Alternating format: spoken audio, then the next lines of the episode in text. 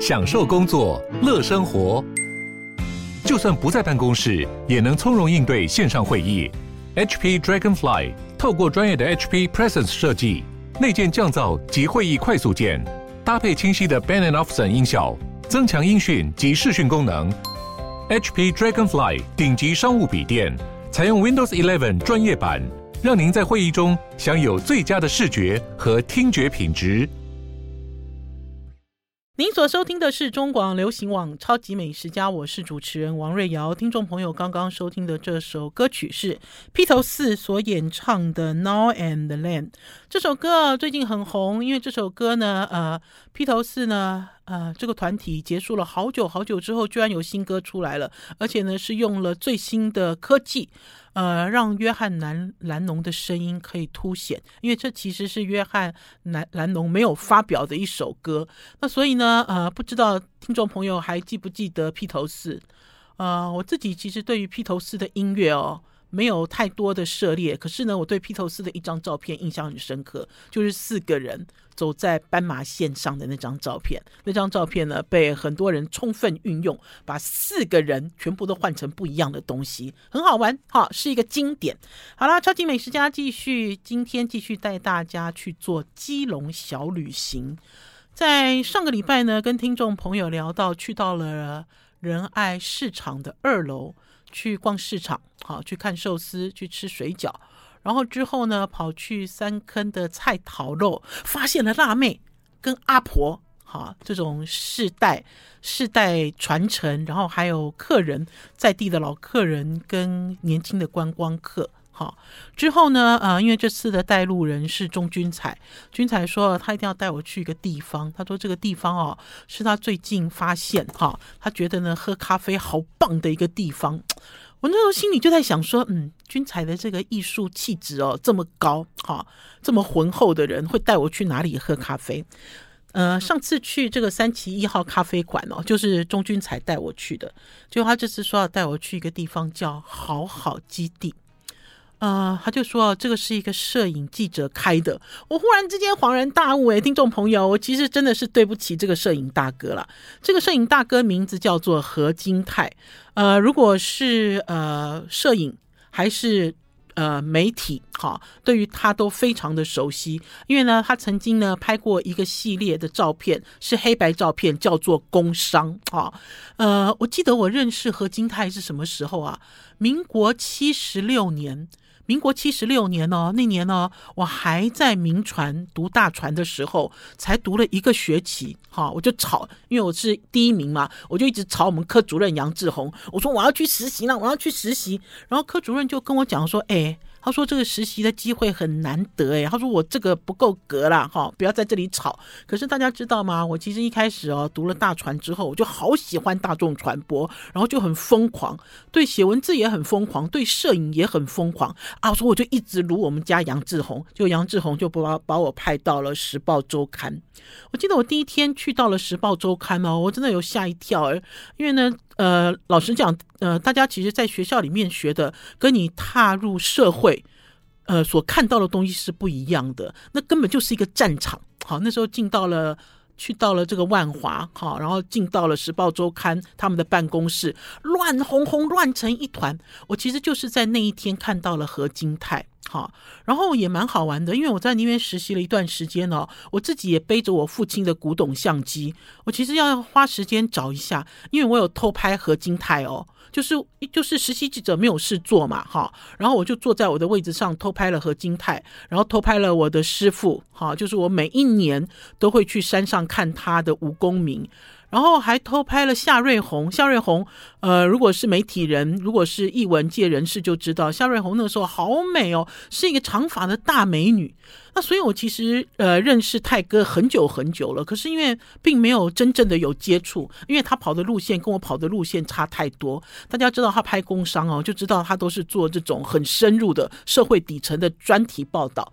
然后，可是大概在四五年前吧，因为呃泰哥跟我的干儿子的爸爸，好高正全也是非常非常有名的摄影师，他们都在明州工作。呃，然后泰哥是他的主管。大概在四五年前吧。呃，郑权就说：“哎，泰哥退休了，要去滨海公路开一家咖啡馆。”我那个时候就兴致勃勃，我说：“哎，他开好了，我们就去，好吧？他开好，我们都去。”我每次都这样子嘞。我有时候检讨我自己哦，会这么胖，都是因为食言而肥。哈、我其实是充分印证了食言而肥。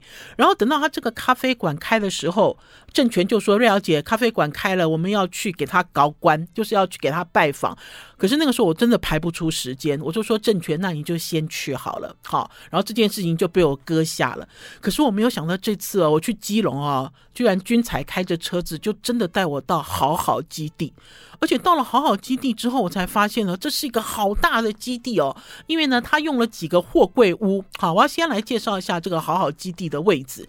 这个好好基地的位置哦，就车子开开开开到一个地方的时候，怎么看到一堆人在排队，吓死人了！这是干嘛？好，原来呢，他就很接近这个呃深澳铁道自行车八斗子站。好，这个其实现在是一个很热门的观光景点，就是以前这里是一个矿区，那所以呢，呃，这里有一个呃单轨，好，就比较窄的这个铁道，然后以前呢就会运煤啊，还是运什么生活物资之类的啦。他们现在呢就把这边开发成一个观光的自行车道，就是哦，在铁道上面哦放这种像圆球一样的车子，然后两个人坐上去，你就自己踩。好，就自己踩，然后就自己往前走，哈，就是所谓的动力就是你的脚，哈。然后呢，这个好好基地呢，它这个基地其实就是横跨在这个铁道的两岸两边，哈。因为一边呢就是好好基地的咖啡馆，然后后面呢就是呃泰哥住的地方，还有好好基地的展览空间，然后还有就是好朋友哈住的地方。呃，我那天其实一开始哦，因为我们从这个滨海公路一到，你其实没有看到后面的这个自行车道的自行车。然后是我们坐定之后发现，嗯，怎么后面有东西？好，你知道，就是他就从后面这样过去，从我们的背后过去。我已经剪成影片了，我觉得好有趣哦。我们要先休息一下，进一段广告，再回到节目现场。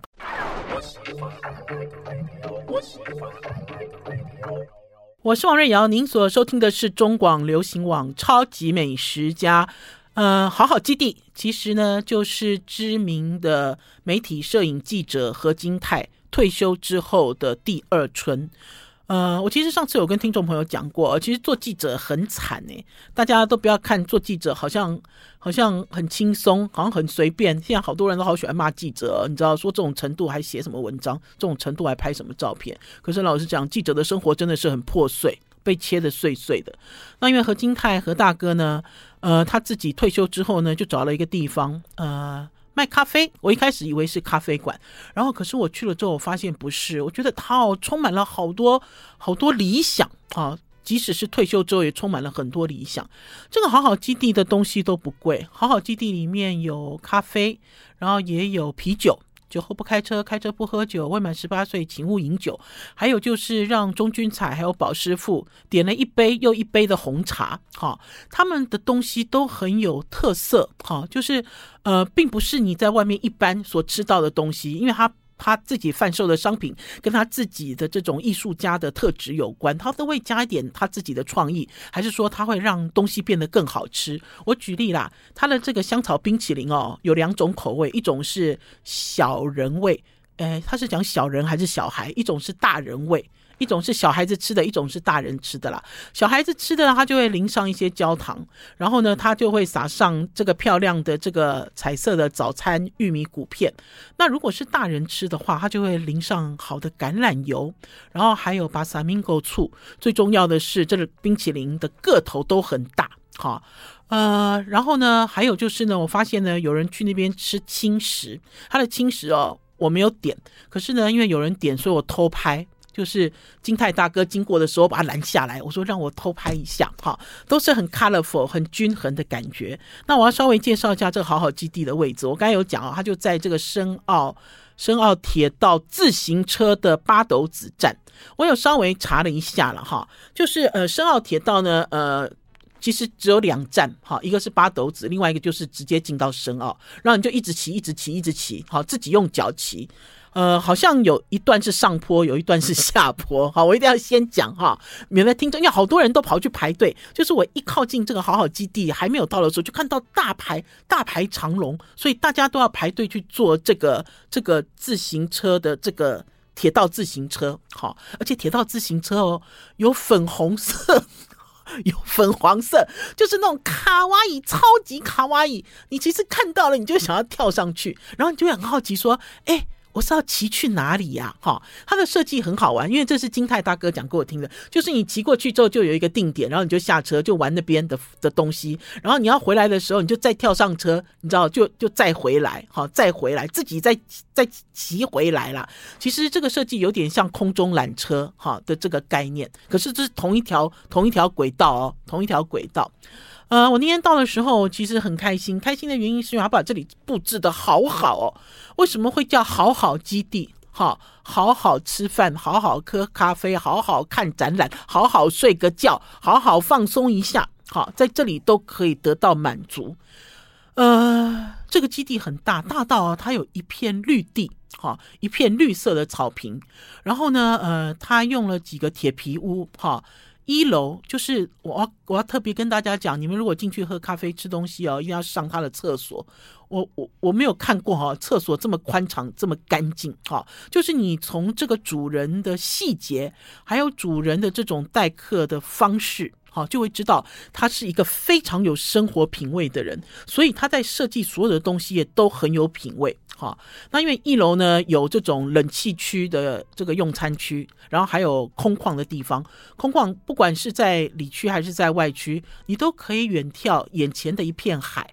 海离你很近，好，其实就隔一个马路，你就可以看到海，然后还可以看到海上有很多活动，有渔船啊，好，还是有那种呃游乐船之类的，很热闹。然后甚至海边还有步道。我们那天啊，其实咖啡喝一喝，就想去走那个海边步道，因为那海边步道就有人在走，人没有很多，还有狗在散步，还有小狗在散步，好悠闲哦，好，这是第一层。然后第二层的时候就爬上去，他就把这个铁皮屋叠上去。叠上去之后，第二层更是厉害奇葩。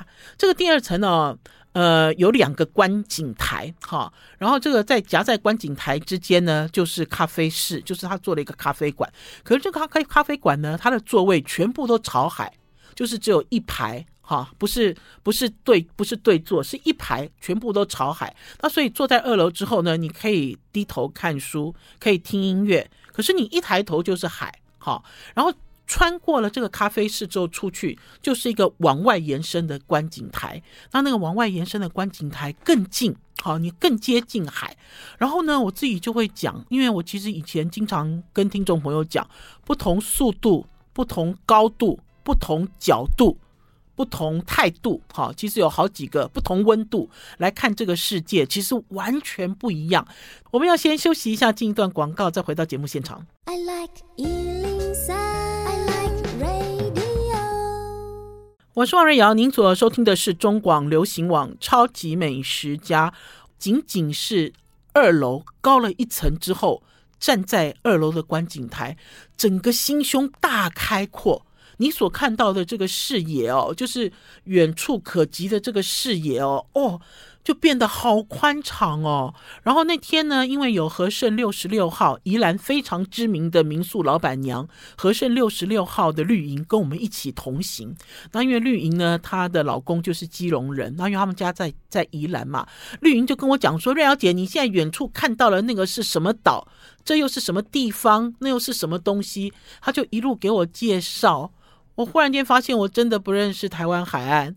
我好喜欢好好基地哦，然后我也可以认同钟君彩，我的好朋友，这次呢带我去好好基地的时候，他说他去了 N 次了，他说他去了一次之后，他就好爱好好基地哦。他说他其实不认识呃何金泰，哈，就是我们的媒体前辈，可是呢，他对于何金泰的作品有印象，哈。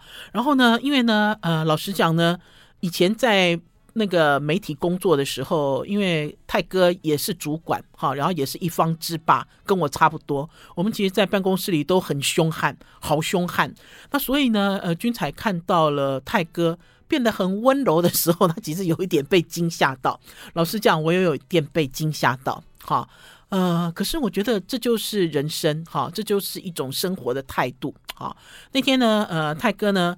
就带我导览，就是我们就跨过了这个铁道，啊，很好玩。我们就跨过铁道，跨过铁道，铁道之后呢，听众朋友，你们有没有看过矿坑啊？有看过矿坑吗？我们其实台湾离这个挖矿采矿的黄金时期已经很久远了。可是台湾的确有几个小镇是因为矿而闻名，哈。嗯，我有去过金瓜石了，可是有怎么认真看过矿坑吗？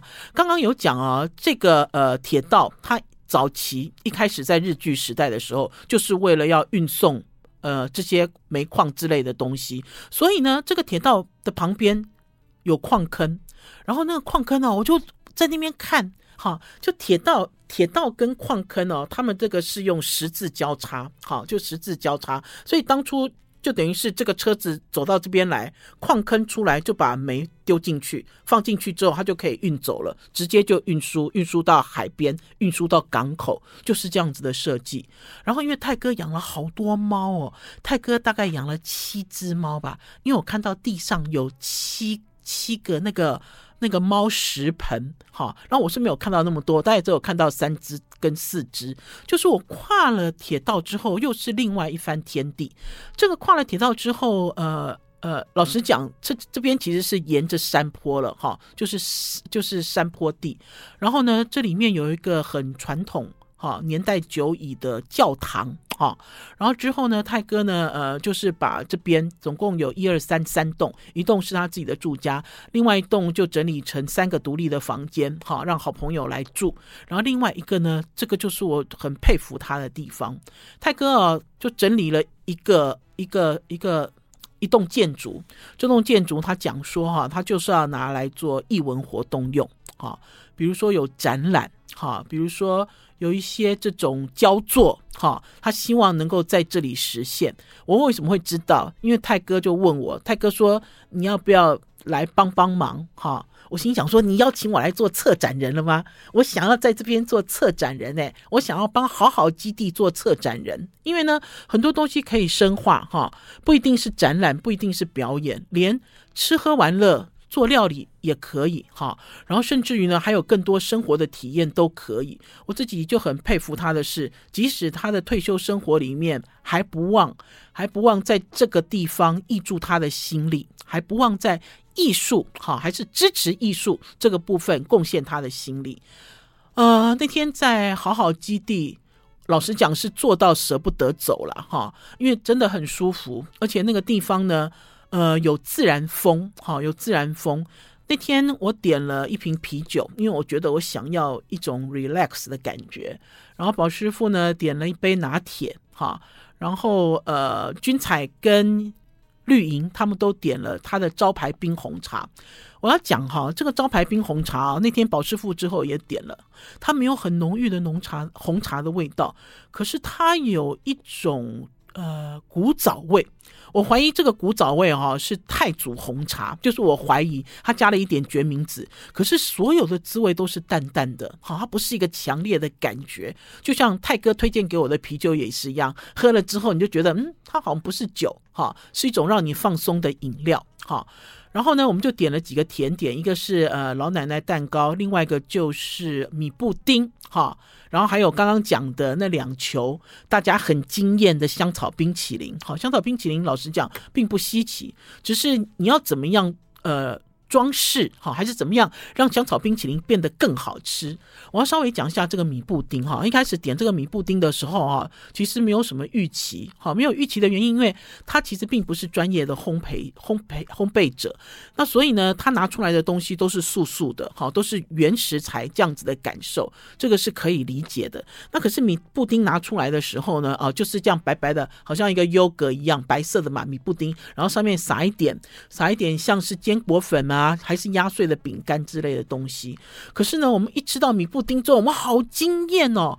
听众朋友，你们印象中的米布丁是什么？我记得我第一次吃米布丁的时候，印象是来自英国，哈，它其实是欧洲，而且是一种烘焙的就是老妈妈，我们所谓讲的老妈妈做的，在家里吃剩的东西啊，还是干嘛的，熬一熬，煮一煮。然后我吃完之后，我就跟泰哥讲，我说你的米布丁哦。要怎么说这个质地呢？它这个质地哦，呃，很柔滑，可是它这个米的感觉呢又很清晰。最重要的呢，它吃起来好清爽哦，你不会觉得说吃一个米布丁好黏糊哦，你知道，然后很很甜这样。然后就有泰哥就跟我讲说，这个其实他们研究了好久，因为泰哥在开好好基地的时候，跟他的女朋友，我记得也叫悠悠，跟我一样叫悠悠。他说他们研究了好多东西，然后这个悠悠基本上也是一个艺术家。那所以呢，他们呢，呃，因为我有参观给好朋友住的房间，好，你就像我们这样子的好朋友，我们有时候杀过去啊，泰哥会去买海鲜啊，我们就吃喝玩乐啊，搞不好当天就不回台北了，所以他就布置了三个房间，那三个房间呢，也是他的女朋友所布置的。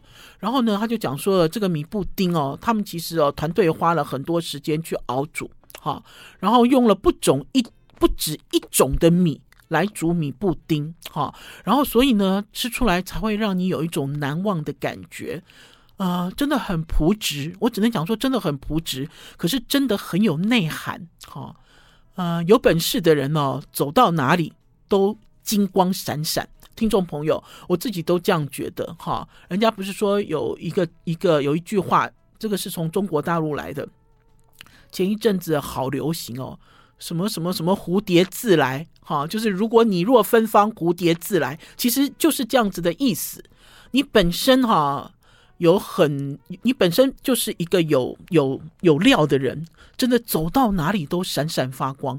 在滨海公路上，哈，我剪完了一段影片，我就上了一个一段字幕。这段字幕我写的就是滨海公路上有你真好。好了，我们要先休息一下，进一段广告，再回到我们节目现场。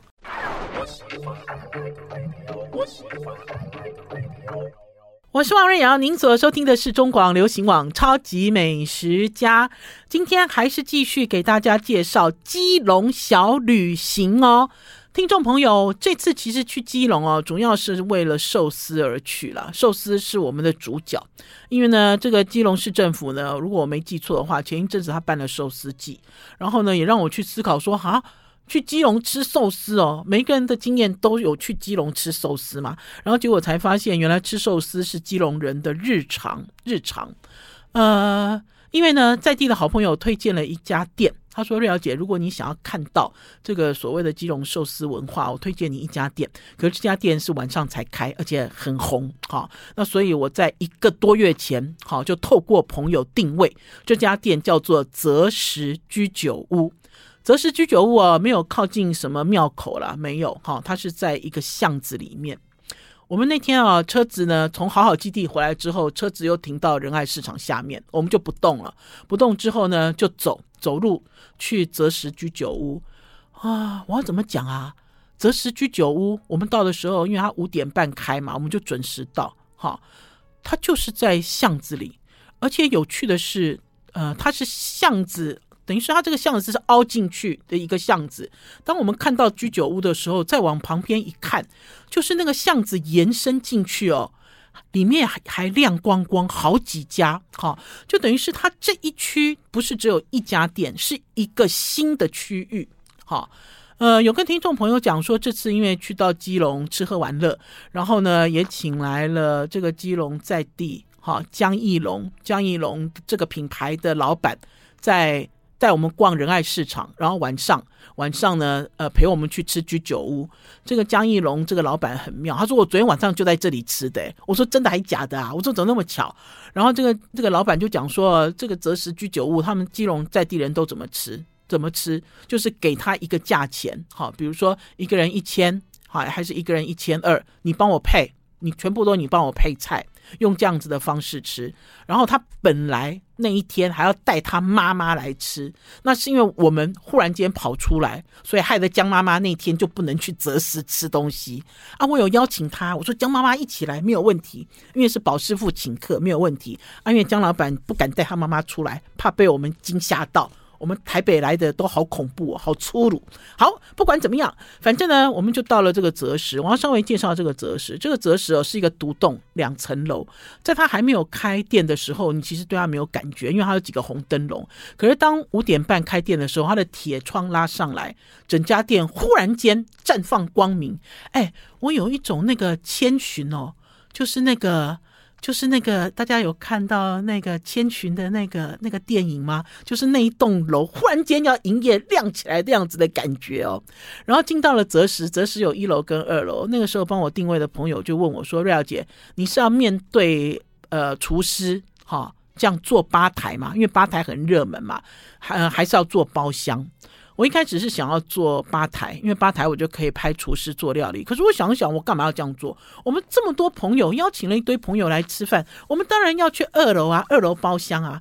那它的二楼包厢就很传统哦，就是大家想的那个日本料理店，它还有那种日本式的拉门，然后你要脱鞋，然后进去之后呢，有那种呃下线式的这种这种桌子，好，就是你要你要窝在里面吃日本料理，吃居酒屋的菜。很有氛围，好有感觉哦，好会布置哦，好像来到日本。我不能讲好像来到日本，我应该是好像回到了台湾，在日剧时代吧，还是光复之后那样子的一个氛围跟感觉。我觉得应该是把基隆拉回到一个过去的年代。然后那个时候呢，因为我们坐下来之后，江老板就讲故事了。我最喜欢听江老板讲故事了。江老板就讲说哈、这个以前这一区哦，其实都没有什么东西，好，然后是因为最近呢，有年轻人回到了基隆。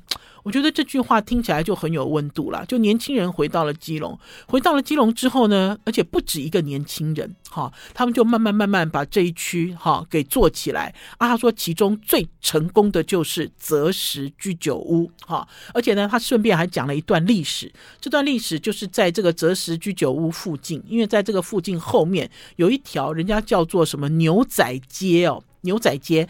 他说也是在八零年代左右。那个时候呢，台湾哦，只要你想要买牛仔裤，一定要来基隆牛仔街，整条哈，整条在那一区哈巷弄哈路，在巷弄路里面，全部全部都是牛仔裤的专卖店。其实讲到这里，我其实没有太大的感觉。为什么我没有感觉？我记得牛仔裤，呃，我开始疯穿牛仔裤，应该是我十几二十岁的时候嘛，差不多，对不对？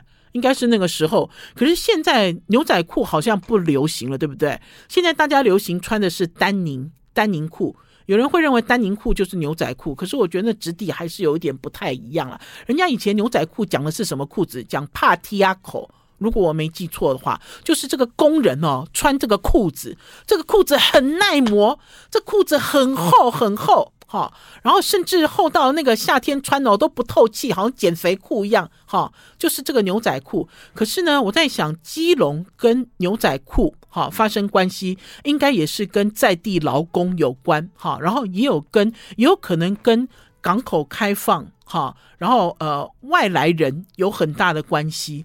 那所以呢，在讲到这段历史的时候，就觉得哇。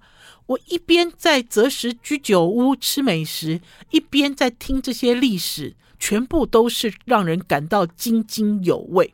好，然后因为那个择食居酒屋那个江老板他熟嘛，好熟之后，我们就说那我们就点菜。我们一边点菜呢，这个江老板就跟我们讲说要怎么样弄，怎么样弄。因为我们的人有一二三四五五个人那么多，然后之后就讲说好了好了，那我们就点一个综合呃综合寿司哈。然后呢，呃，串烧，哈，因为这里毕竟是居酒屋，哈，毕竟是居酒屋，所以我们就点了综合串烧，哈，这两个东西哈，我们点完了之后，老实讲，我也没有什么太大的预期啦，因为我想居酒屋嘛，听众朋友，居酒屋一起主要是在喝酒，可是问题是我们那天。大家都是从台北或者是宜兰，绿营也是开车，大家其实不方便喝太多酒哈。我们还是把重点放在美食，可是没有想到他的这个寿司跟串烧这两个都做的好精彩哦。我们要先休息一下，进一段广告，再回到节目现场。I like 我是王瑞瑶，您所收听的是中广流行网超级美食家。今天来跟大家介绍基隆小旅行。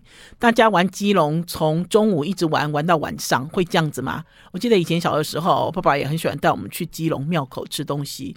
然后有的时候是傍晚的时候出发，吃完了晚饭之后回去。因为庙口老实讲，我记得我以前小的时候很少白天去庙口，好，也是晚上的时候跟人家挤来挤去，然后挤来挤去之后，然后就回来了。基隆对我来讲，最深刻的印象就是庙口，哈，搞不好有很多人跟我是一样的，哈，就是你对基隆的印象并没有扩散出去。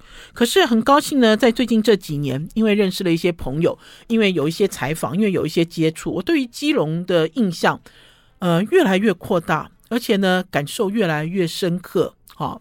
呃，基隆听起来好像很小，其实不小。而且呢，基隆的变化多端，因为基隆呢，它所在的这个位置又靠山又靠海。那天呢，呃，江老板也在讲，他说基隆哦，有百分之九十五都是山，百分之五是平地。那所以呢，平地的部分非常的密集。我自己都没有想到说，在基隆会在基隆哈吃吃寿司。而且是在居酒屋里面，哈，我要讲一下啊，因为呢，呃，那天呢，应该是老板特别给我们做综合握寿司，所以他用了一个很大的这个盘子，哈，像是一个石板一样的盘子给我们装，哈，给我们装所有的综合握寿司，而且我们是五个人嘛，所以他大概都做了四份到五份。他其中呢有一个听说了哈，听说是择食最招牌的，就是这个鳍边肉，哈，比目鱼或者是大平鱼的鳍边肉。好做的这个烧制的握寿司，然后还有新鳗握寿司，好，呃，然后还有干贝，好，干贝握寿司，好之类的，好，还有生鱼握寿司，然后他们家的这个呃握寿司，就比如说是生鱼的部分，哈，它其实就是呃很简单，可是如果是讲到干贝，还是讲到新鳗之类的，还有这个炙烧，它都会涂上一种独特的酱。呃，在上个礼拜跟大家介绍基隆小旅行的时候，也有跟听众朋友在分享啊，分享一种感觉。这种感觉就是，当我们到了这个地方，这个地方呢，我们一直都很想要找出这个地方他们自己的特性和在地的特性。比如说，呃，基隆人把吃寿司当做是日常。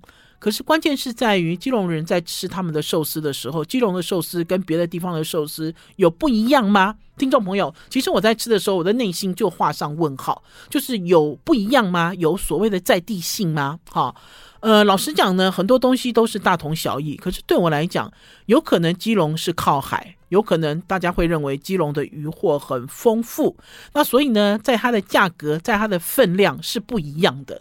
我们呢，其实啊，在择食吃东西的时候，我我现在都有习惯录影制成影片，然后就会听到呃江文琪江老板讲，江老板就就讲说，他啊如果是在台北吃东西，不敢这么大方的点，因为我们那天点了五仔鱼，我们那天还点了喜之刺的一夜干，那天呢，宝师傅还点了两个那个香香这个酿。应该是讲什么香香菇，就是香菇里面有香肉之类的哈，然后再去再去炸，就是比较功夫的功夫菜哈。然后甚至于呢，我们还点了呃综合生鱼片盘，我也从来没有看过生鱼片，它其实切成了像这个麻将牌麻将牌的厚度，打麻将的这个厚度，而不是薄片哈方正的这个方式。然后呢，你一边吃，老实讲，因为我们自己做的是传播。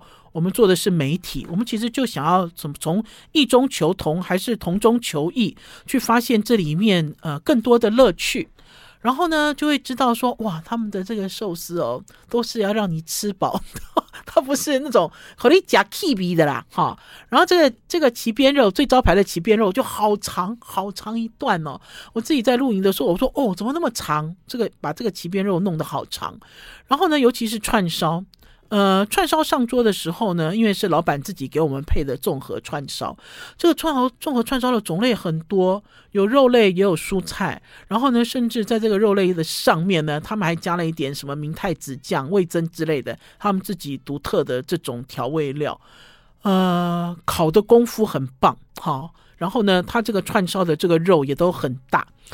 那天其实哦，吃到后面的时候真的蛮饱的。然后我们其实，在点生鱼片的时候呢，有一个是胭脂虾，哈，胭脂虾这个胭脂虾肉拿来做生鱼片，胭脂虾头两吃。好，他们怎么做？胭脂虾头送回厨房，里面塞了醋饭，回烤，烤完之后再拿出来。呃，这样子的类型哈，我以前有吃过，可是并不常见哈。